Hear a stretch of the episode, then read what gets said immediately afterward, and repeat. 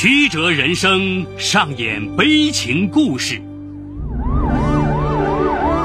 法理无情敲响警钟长鸣。梁辉说法。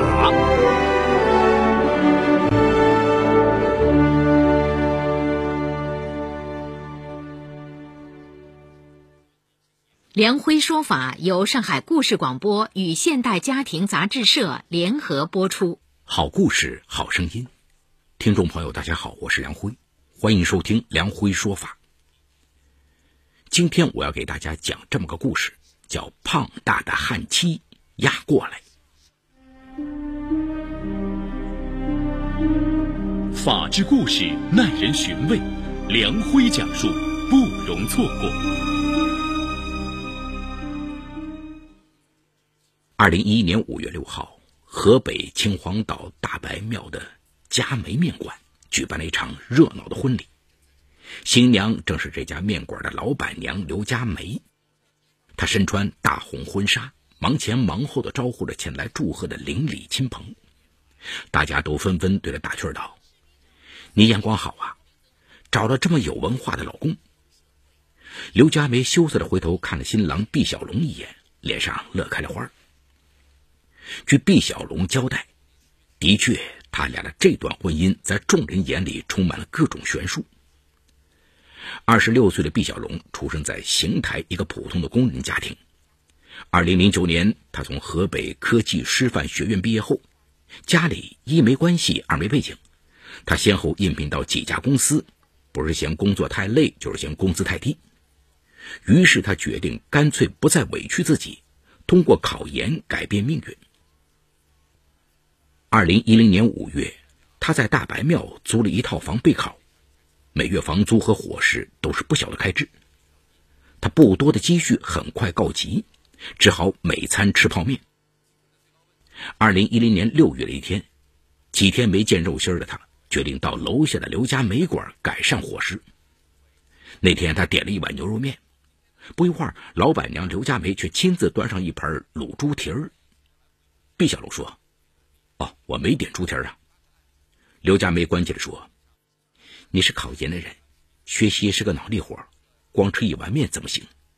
要多吃些菜补充营养。”你怎么知道我考研？毕小龙有些吃惊。刘佳梅笑着指指复习资料说：“这上面不是写着吗？考研真题库。再说了，你戴个眼镜儿，一看就是有文化的人嘛。”毕小龙笑着扶了扶眼镜准备付菜钱给刘佳梅。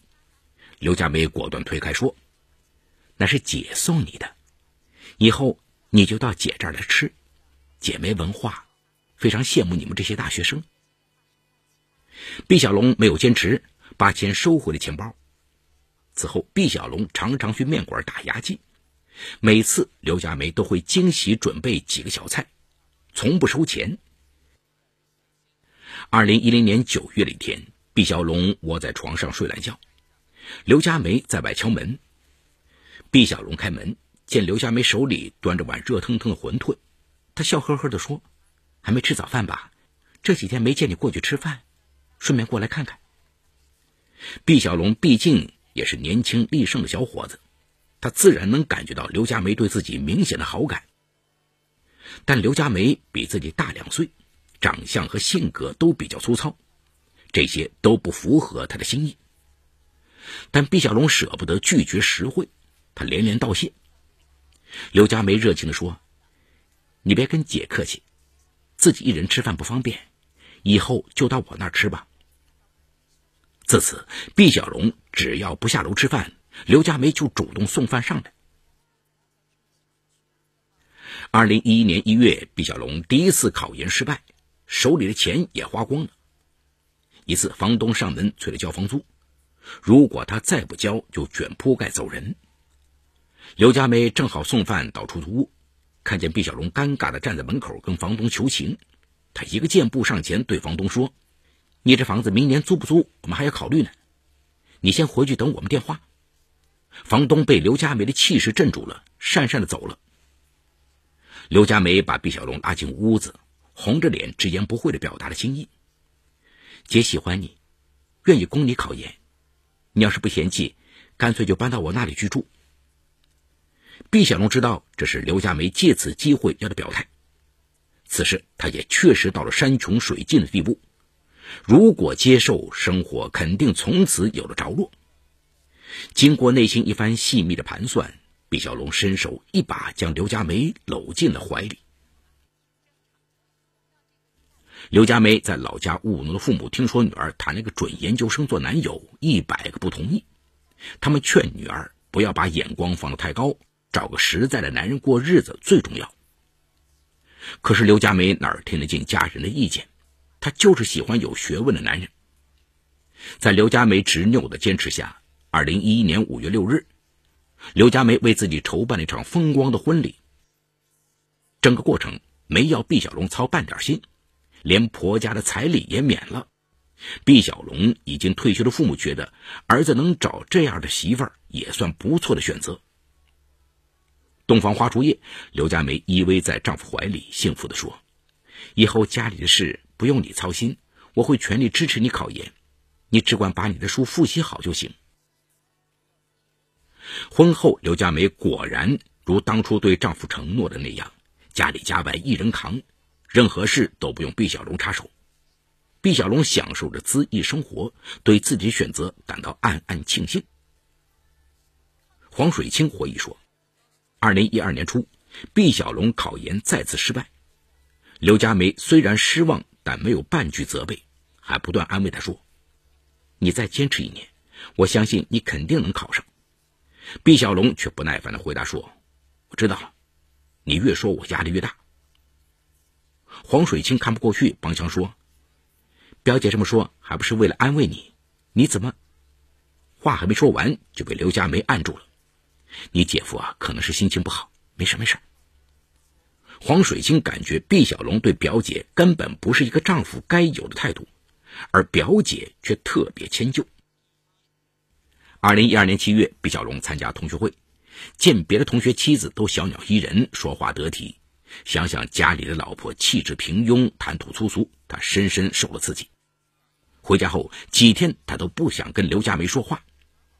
而日日操劳的刘佳梅因劳累过度，造成内分泌严重紊乱，体重也从原来的一百二十斤上升到一百六十斤。看着妻子日渐丑陋的外形，毕小龙在妻子身上已经完全找不到心灵慰藉了。他开始寄情网络，没有了生活压力，毕小龙也失去了当初考研的动力。再看书复习，好像是为了应付妻子，打发闲散时光。看书累了，他就上网玩游戏。或跟考研群里的网友聊天打发时光。在一个考研论坛里，毕小龙结识了一位福建女孩邱芳菲。女孩刚读大四，两人同考一个专业，经常在网上交流复习心得和经验。慢慢的，两人的谈话内容也有了暧昧色彩。那段时间，毕小龙除了看书，只要刘佳梅不在家，他就泡在网上跟邱芳菲聊天。因刘佳梅平时几乎不上网，因此毕小龙的 QQ 基本不设防，点开图标就能直接登录。可他万万没想到，细心的刘佳梅察觉到了丈夫的变化。她在一个深夜偷偷打开他的 QQ，查看他的聊天记录。而毕小龙和女网友暧昧的情话，刘佳梅一览无遗。刘佳梅醋意大发，气得发抖。当晚，她把熟睡的毕小龙从床上揪起来，问他到底是怎么回事。理亏的毕小龙故意大声呵斥刘佳梅说：“你不要像个泼妇一样的，没事找事儿。”说完翻身睡去。无论刘佳梅怎么推他，他再也不做任何解释。刘佳梅急了，无计可施的她一个翻身，重重压在丈夫身上。为了让丈夫有反应，她左右开弓，拳打脚踢。当毕小龙招架不住，想起来求饶时，刘佳梅情绪已经失控。根本停不下来了，她一边打一边骂丈夫没良心。当她痛痛快快的把不爽发泄出来时，毕小龙已经鼻青脸肿。刘佳梅清醒过来后，看丈夫伤成这样，自己坐在地上嚎啕大哭。事后，刘佳梅也觉得自己冲动过了头，忙买了红花油给丈夫揉搓伤处。但毕小龙没想到，这次家暴仅仅只是个开端。刘佳梅从此对丈夫失去了信任。但凡看到丈夫有点风吹草动，她就会浑身汗毛竖起。已经年近三十的刘佳梅想到生个孩子来拴住丈夫，可由于发胖，她患上了多囊卵巢综合症。渴望做妈妈的她拽着丈夫到处看医生。刘佳梅的急切让毕小龙味同嚼蜡。一天，刘佳梅拿着验孕棒，失魂落魄的走出卫生间，毕小龙非但没有半句安慰，还送上一个鄙视的眼神，这令刘佳梅情绪崩溃。她气得一把将毕小龙推倒在墙边，一屁股坐在了丈夫的身上。预感不妙的毕小龙已经来不及挣扎，刘佳梅又是一顿拳打脚踢。你为什么这样对我？为什么这样对我？毕小龙的求饶声换来了邻居，在邻居的劝阻下，刘佳梅才住了手。这一次，刘佳梅又将丈夫打伤了。据邻居王宝莲回忆，那次大家看到毕小龙伤得不轻，觉得刘佳梅下手太重，于是他出面调解。可刘佳梅却对着哭诉说，自己一个人扑到饭店里挣钱养家，什么都不让毕小龙干，只希望他能好好读书考研。没想到。他却在家搞网恋。听完哭诉，同样身为女人的王宝莲对这个勤巴苦干的女汉子感到同情。她回头又教育了毕小龙，说刘佳梅打人不对，但他作为一个男人，也要多理解妻子，帮妻子适当分担家务。如果毕小龙能听取调解，调整心态去经营婚姻，可能事情就不会向着接下来的方向飞奔而去了。那次之后，毕小龙感觉自己在邻居面前抬不起头来，对刘佳梅充满怨恨。他也想过离婚，但自己没工作、没积蓄，加上研究生也没考上，他哪里舍得妻子提供的无忧的生活？所以他又放弃了。他只能用绝对的漠视来表达自己的不满。将妻子视若空气的态度，让爱恨交织的刘佳梅无处发泄满腔的怒火。那段时间，刘佳梅常常带着情绪到面馆，动不动就发脾气，严重影响了面馆的生意。心情不好的她回家后，毕小龙故意不理她，刘佳梅没忍住，再次动手打了毕小龙。毕小龙身上常常新伤盖老伤，刘佳梅打完了哭，哭完了再打。丈夫跟女顾客多说几句话，她也回家关起门就打。向丈夫求孕遭拒绝。她也翻身就打，刘佳梅就像一列失控的列车，越打越上瘾，越打越没安全感。这里有情与法的冲突，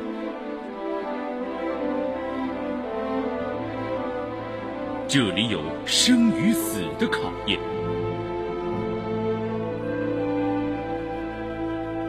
这里有爱与恨的交织。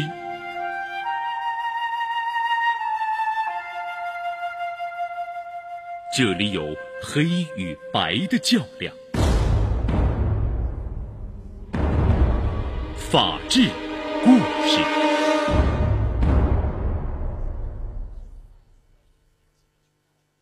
毕小龙也在家暴中被渐渐打服了气，他确实收敛了不少，百无聊赖的他只有每天在家看书复习。刘佳梅见丈夫学习辛苦，心里也舒服了很多。二零一四年六月。沉下心来好好复习的毕小龙，竟然考取了北京邮政大学的研究生。据表妹黄水清回忆，考取研究生的毕小龙仿佛一下子变了一个人似的，每天抬头挺胸的在面馆里对着表姐刘佳梅呼来喝去。但表姐刘佳梅却并不介意，沉浸在成为了研究生的老婆的喜悦之中。为了跟更多的人分享她的幸福，她给丈夫举行了庆功宴。谁知，六月二十六日，毕小龙却始终不肯在庆功宴上露面，打电话也不接，后来干脆还关机了。刘佳梅只好对亲朋圆了个谎，说毕小龙和朋友一起出去吃饭，吃坏了肚子，在家休息。毕小龙交代说，他当时是故意不去的。当天晚上，刘佳梅回家发现毕小龙在玩电脑游戏，生气的质问他为什么不去陪课。毕小龙故意气的说。我考上学，你跟着高兴啥？毕小龙的话噎得刘家梅一时语塞。第二天，刘家梅就叫来黄水清，说他有事要把店子交给他代管几天。在黄水清追问下，表姐说出了实情。原来头天晚上毕小龙的话让刘家梅失眠了一整晚。如今毕小龙考上研究生，刘家梅想到过去自己冲动下对丈夫造成的伤害，很可能让她失去这段婚姻。为了挽留住她的爱情。她决定在丈夫开学前加紧怀孕。听说出去旅游很容易怀孕，于是她想拉着丈夫出去散散心，一是缓和关系，而是想怀上孩子。二零一四年七月初，刘佳梅温柔地向丈夫提出，两人出去旅游庆祝一下，先坐火车到保定，计划游玩两日，再从保定回老家邢台看看父母。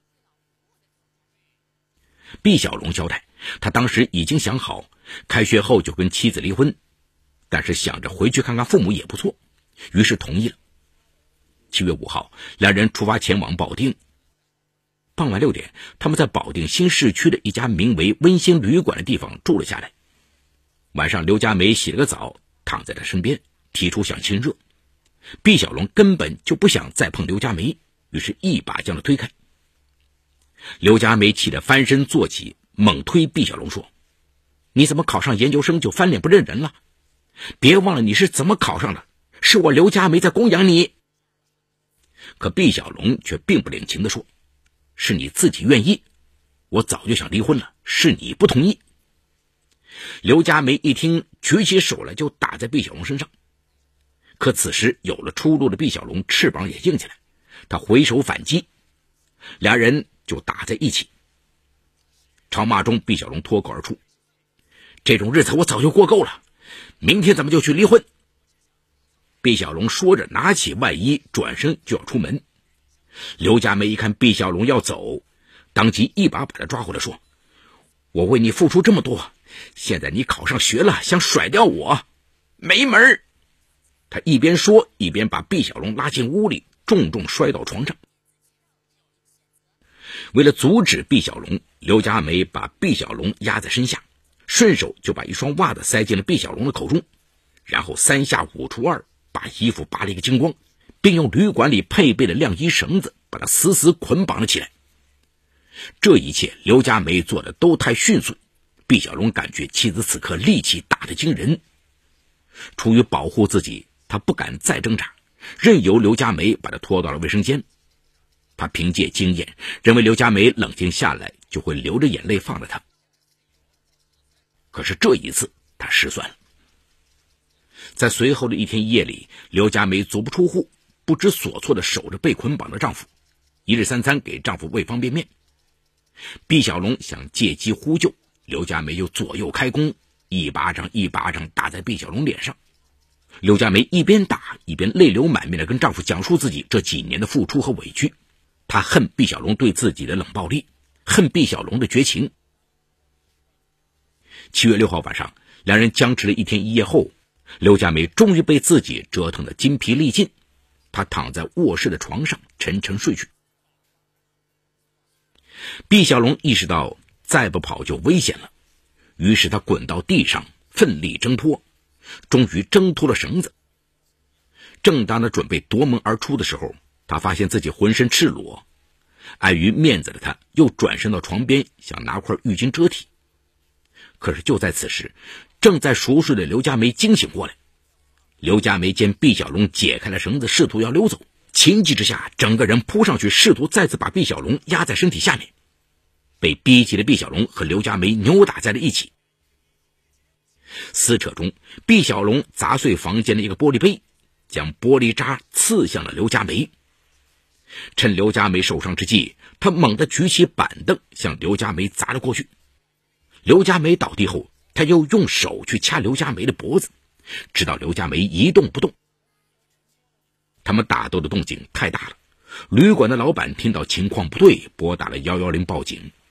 保定新市区南旗派出所民警赶到时，刘佳梅已经窒息身亡，毕小龙瘫软在一旁。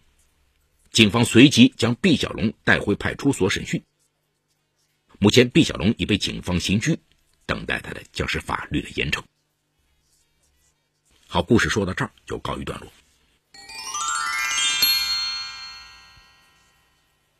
在今天这个故事中啊，刘佳美好令人同情啊。一个女人拿出一切来爱一个男人，获得的却是这个男人的嫌弃、鄙视和漠视，甚至还被拒绝求爱。绝大多数女人碰到这种情况都会情绪崩溃，继而采取一些极端措施。刘佳梅的家暴就是这样情绪崩溃下情绪发泄的方式。家暴肯定是不对的，这个毋庸置疑。刘佳梅用这样一种方式来宣泄自己的委屈，伤害的不仅是自己心爱的男人，也伤害了自己。刘佳梅就是在与毕小龙的打斗中被毕小龙杀死。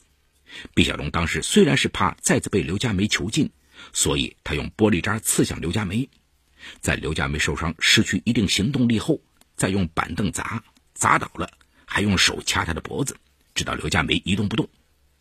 这都看出当时毕小龙就想追求刘佳梅死亡的结果。有人说毕小龙是否构成了正当防卫？可以明确的说不构成。刘佳梅对毕小龙有囚禁和伤害的行为。如果毕小龙为了逃脱，也为了防止刘佳梅伤害自己，他用碎玻璃刺伤刘佳梅，此时正当防卫还可以成立，但他后面还持续的采取置刘佳梅于死地的行为，则是故意杀人了。那咱们再回到前面，如果毕小龙当时用碎玻璃刺刘佳梅，一不小心刺死了，那么则是正当防卫过当。毕小龙故意杀死刘佳梅，等待他的肯定是法律的严惩。毕小龙真是彻头彻尾的渣男，当初为了几口饭接受了刘佳梅的感情，婚后一方面心安理得的享受着刘佳梅提供的丰裕的物质生活，另一方面却嫌弃着刘佳梅还跟女网友暧昧，也忘记了自己当初想考研的梦想。刘佳梅对毕小龙有家暴，其实毕小龙对刘佳梅也有家暴，那就是一种冷暴力，伤害不亚于直接的暴力。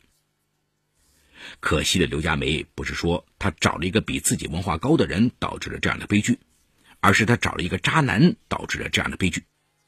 如果是一个好男人，能看到她的好，感受到她的魅力，那么刘佳梅势必也会努力提升自己，凭他的努力，说不定也会自学成才，提高文化修养，达到琴瑟和谐。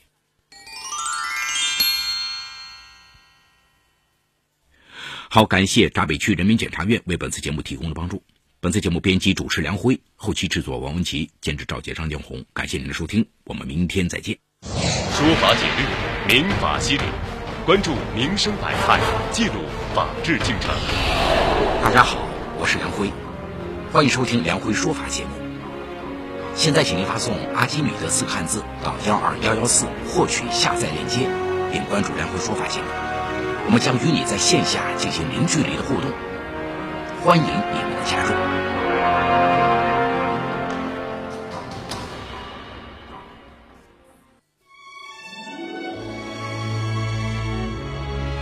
听梁辉说法，辨是非真假。FM 一零七点二，梁辉说法伴你行走在人生旅途。